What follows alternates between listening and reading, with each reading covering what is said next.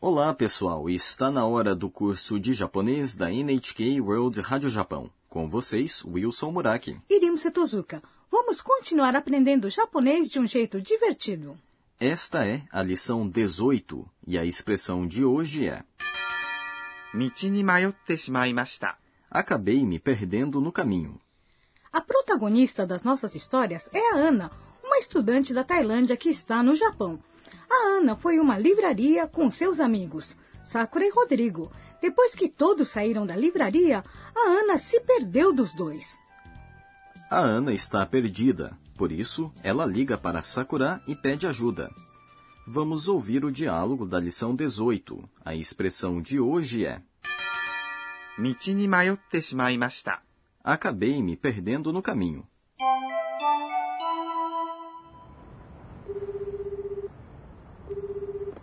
もしもし、さくらさん、助けてください。道に迷ってしまいました。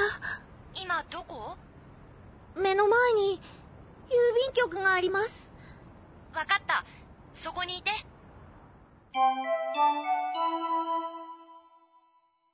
Agora vamos explicar o diálogo. A Ana disse para Sakura: もしもし、さくらさん。 Alô, Sakura? もしもし、 É uma expressão usada quando se começa a falar ao telefone. さくらさん。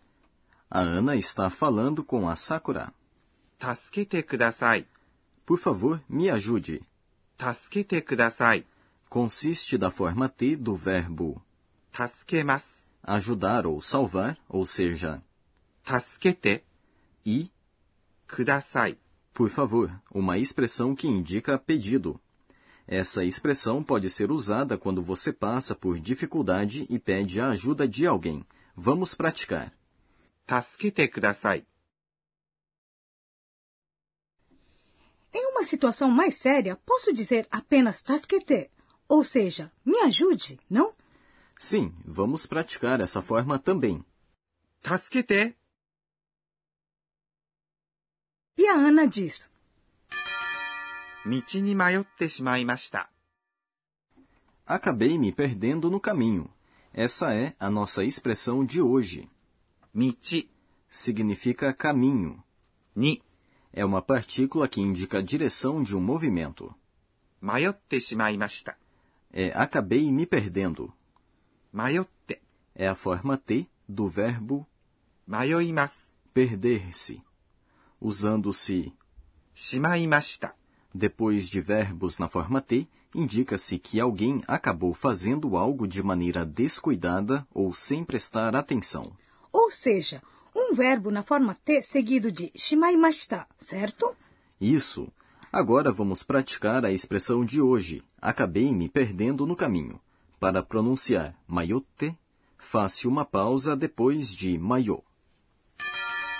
道に迷ってしまいました。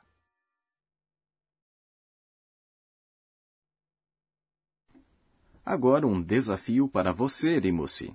間違えます。 Significa errar. Então, como se diz acabei errando? Hum, deixe-me pensar. A forma T do verbo matigaemas é matigaete. Preciso acrescentar shimaimashita. Portanto, a minha resposta é matigaete shimaimashita. Acabei errando. Muito bem, você não acabou errando. Voltando para o diálogo, a Sakura pergunta para Ana: 今、どこ Onde você está agora? 今、 significa agora, どこ é onde.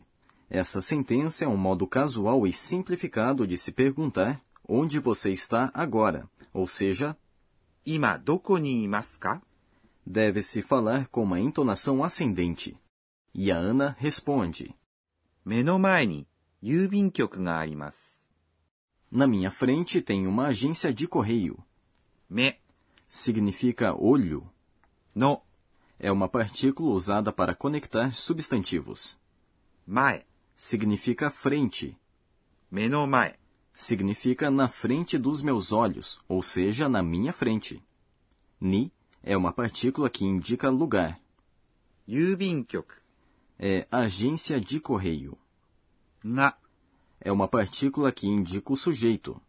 あります。 É um verbo e significa algo existe. Como se diz atrás? É. 後ろ、 Voltando para o diálogo, a Sakura diz: わかった、 Entendi. わかった、 É entendi. É a formatar do verbo わかります。 entender. A forma tá dos verbos é usada para se referir a ações ocorridas no passado, incluindo no pretérito perfeito, não é? É isso mesmo. Você lembra como se coloca um verbo na formatar? Bem, no caso do verbo wakarimas, primeiro deve-se retirar a parte mas. Esse verbo tem a sílaba de antes de mas. Portanto, Caso a sílaba anterior a mas seja ri, retira-se ri e acrescenta-se ta. Portanto, o resultado é wakata. そこにいて、 Fique aí. そこに、 Significa aí ou onde você está. そこ、 Significa aí, ali. Ni é uma partícula que indica lugar. いて、 É a forma T do verbo います。 ficar. Deve-se substituir mas por te. neste caso, kudasai, por favor, do final da sentença foi omitido, não? Exatamente. Esse é um modo casual de se falar.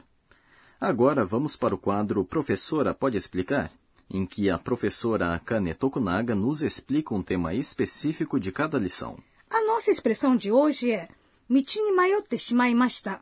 Acabei me perdendo no caminho. Gostaria de pedir à professora que nos explicasse mais sobre como usar shimaimashita. Vamos pedir a ela.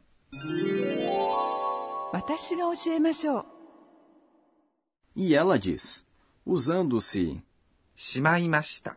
Depois de verbos na forma T, se diz que uma ação foi finalizada. Em outras palavras, não se pode refazê-la ou voltar ao estado anterior. Portanto, geralmente se usa しまいました。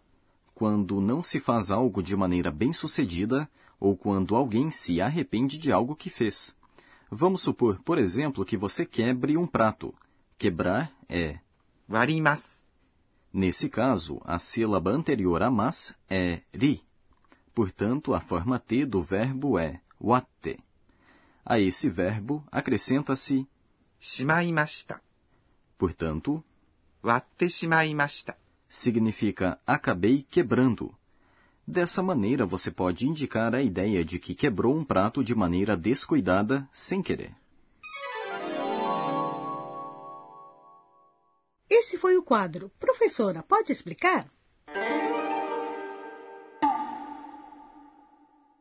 Agora vamos para o quadro Onomatopeia do Dia, em que aprendemos palavras e expressões japonesas que representam sons, ruídos e comportamentos. おろおろ、 Ororo. O que é isso? Essa expressão indica que alguém fica sem saber o que fazer ou entra em pânico. Existe outra expressão semelhante. うろうろ、 Ororo. Sim, essa expressão indica que alguém está perambulando sem saber o que fazer.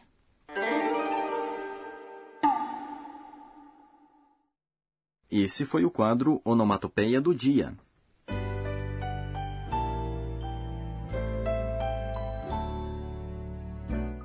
Antes do fim desta lição, vamos ver o que chamou a atenção da Ana hoje. Este é o caderninho da Ana.